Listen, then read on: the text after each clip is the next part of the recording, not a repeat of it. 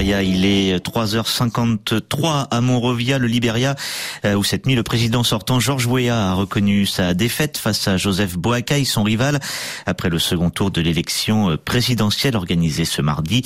Contexte plus apaisé qu'à Madagascar, où le premier tour de l'élection présidentielle avait lieu ce jeudi sous le boycott de l'opposition.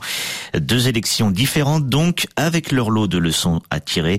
Ça fait en tout cas débat, Giliabi. Oui, des scrutins dans deux pays africains fort éloignés culturellement et géographiquement. Le Libéria, 5,4 millions d'habitants sur la côte ouest africaine.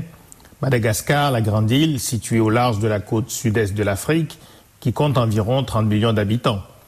Mais des enjeux assez similaires à l'approche de chaque élection. Celui des conditions pacifiques ou non du déroulement du processus électoral du début à la fin et celui de la crédibilité des résultats. J'avais rendu compte à cette antenne du premier tour de l'élection au Libéria et des résultats extrêmement serrés entre le président sortant George Weah et son principal rival Joseph Boakai, qui avait été devancé de seulement 7000 voix.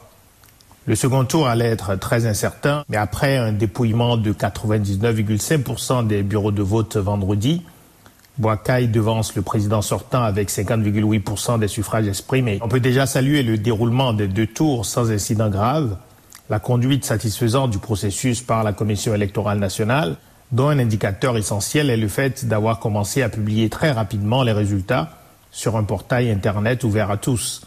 Cela rassure et cela rappelle à tous qu'une suite d'additions ne devient un exercice arithmétique insurmontable, secret et mystérieux que lorsqu'on veut frauder. Et il faut le rappeler, la fraude, le travestissement du choix des électeurs n'est pas une prescription de la démocratie.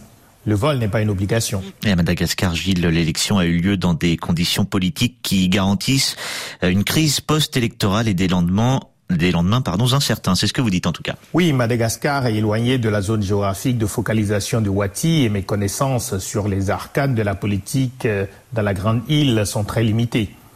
Mais il y a peu de doute sur le fait que le pouvoir en place, incarné par le président sortant et candidat n'a fait aucun effort pour créer les conditions d'un scrutin apaisé et crédible, malgré les nombreuses alertes, les demandes de report, pour permettre un dialogue politique qui aurait pu donner un peu plus de crédibilité au processus dans un pays coutumier des crises électorales.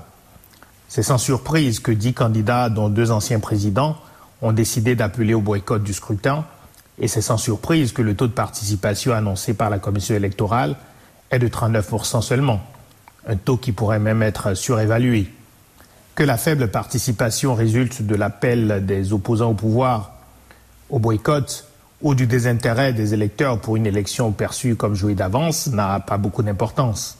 Ce qui est certain, c'est que la probable victoire du président Rajoel sera fortement contestée. Dans un article que vous avez publié en 2014, La démocratie de l'angoisse, euh, vous écriviez, Gilles, que la crédibilité du processus électoral n'est pas une garantie d'absence de crise et de violence, mais la perception d'un déficit important de crédibilité est quasiment toujours un déclencheur de troubles.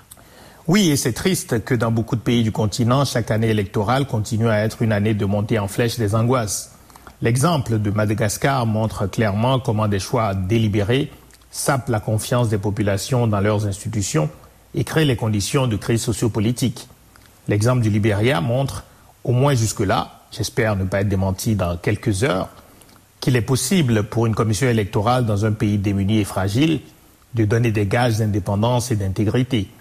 Je disais dans ce vieil article il y a neuf ans que les élections calamiteuses n'étaient pas des catastrophes naturelles, imprévisibles et inévitables.